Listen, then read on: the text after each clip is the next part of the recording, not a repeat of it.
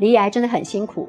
为贴近癌友的需要，我们不断修正发展出一套为期三个月，可以帮助学员有效改变饮食习惯的课程，包含健康扎根的每天两杯豆谷浆和金利汤。再来该怎么吃呢？我们教简单好学的三招四式饮食原则。可是该吃多少量，这就不好学了，而且非常关键，关乎到底可不可以守住体重。我们就把很重要的蛋白质类食物和淀粉类食物变成好记的黄金密码 CP 值来教学员。学员有营养师的 line，方便随时关心照顾。我们用爱与专业照顾了很多的癌友。有一位肺腺癌末段班的秋秋来专班上课的时候很瘦弱，体重从四十八公斤一路掉到四十公斤，怎么努力还是掉。上课期间。他隔周就从台中搭高铁到台北来，在我们一起努力下，硬是把体重给守住了。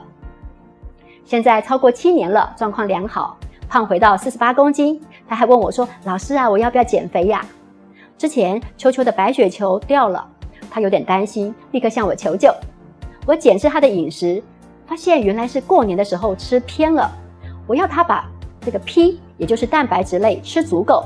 三个礼拜后检查，很高兴的跟我分享，老师掉的蛋白质上来了。我们也曾经在亚洲营养学会发表，与会的日本教授问我，常常碰到的这个癌症恶病值，造成恶心、呕吐、食欲不振、吃不下，那怎么样守住体重呢？这个问题在我们所照顾的癌友也常常发生。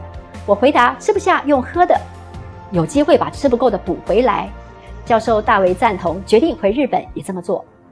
在大学教书的豪哥，不过五十出头，二零一九确诊胰脏癌四期，肝转移，这是所谓的癌王，多半认为活不过半年。四处积极寻求资源的他，立刻就报名了我们基金会的癌友饮食指导半日班，这个是浓缩的课程。隔年接着上三个月的专班，他非常认真学习，除了积极治疗，也落实饮食，到现在情况稳定。胰脏上面的肿瘤消失了，只剩下肝脏上的几个小点。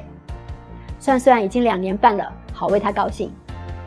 还有因为胃癌把整个胃都切除的小茹，透过一起努力，体重也可以止跌，更吃出好气色、好体力。来当志工的时候总是笑嘻嘻的。我们照顾的癌友也有小朋友，像两岁不到的小鱼儿，因为治疗而停止了生长，妈妈很着急。我们就指导和支持妈妈调整小鱼儿的饮食，一起用心守护着小宝贝，不要因为癌症的治疗而影响到生长发育。